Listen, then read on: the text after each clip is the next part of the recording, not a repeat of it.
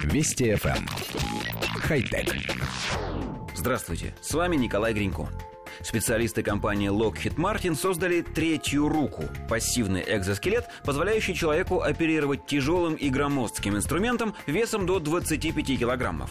Конструкция экзоскелета Fortis была рассчитана таким образом, что вес инструмента перераспределяется, минуя руки. Это позволяет человеку работать долгое время, практически не испытывая усталости. Более того, оператор при помощи Fortis может работать инструментом под такими неудобными углами, под которыми он не смог бы его даже удержать одними руками. Разработка экзоскелета изначально производилась по заказу вооруженных сил, но оказалась настолько удачной, что ее начали использовать на судах гражданского флота, а позже она была переработана для использования в промышленном производстве и строительстве.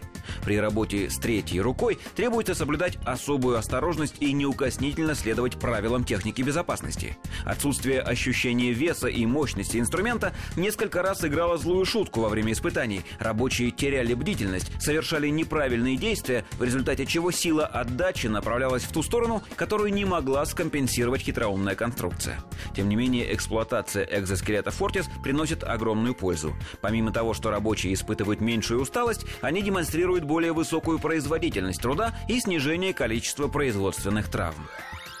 Коллектив редакции нашей программы попытается описать устройство словами. Экзоскелет, состоящий из пластиковых и металлических деталей, крепится на пояс, ноги и спину рабочего с помощью ремней и стяжек. К поясу присоединяется, собственно, третья рука. Это металлический кронштейн, способный сгибаться в самых разных направлениях благодаря мощным подпружиненным шарнирам. Тяжелый инструмент, например, промышленный перфоратор, крепится к этому манипулятору и поддерживается им в любом положении. То есть человек способен поднять перфоратор на уровень глаз или выше, направить его под нужным углом к стене и отпустить руки. Перфоратор останется зафиксированным в этом положении, а его вес будет падать не на руки, а на пояс, плечи и ноги пользователя. Конечно, работать, не прикасаясь к инструменту, нельзя. На перфоратор требуется давить в сторону стены, но при этом не придется удерживать на руках вес инструмента, а это намного легче. Интересно, что третья рука не требует дополнительной энергии. Вся работа совершается за счет пружин и шарниров.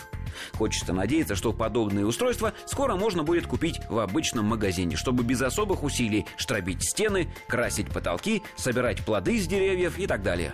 Прогнозируем поступление в продажу первых образцов уже через пару лет. Хотя... Вести FM. Эм. Хай-тек.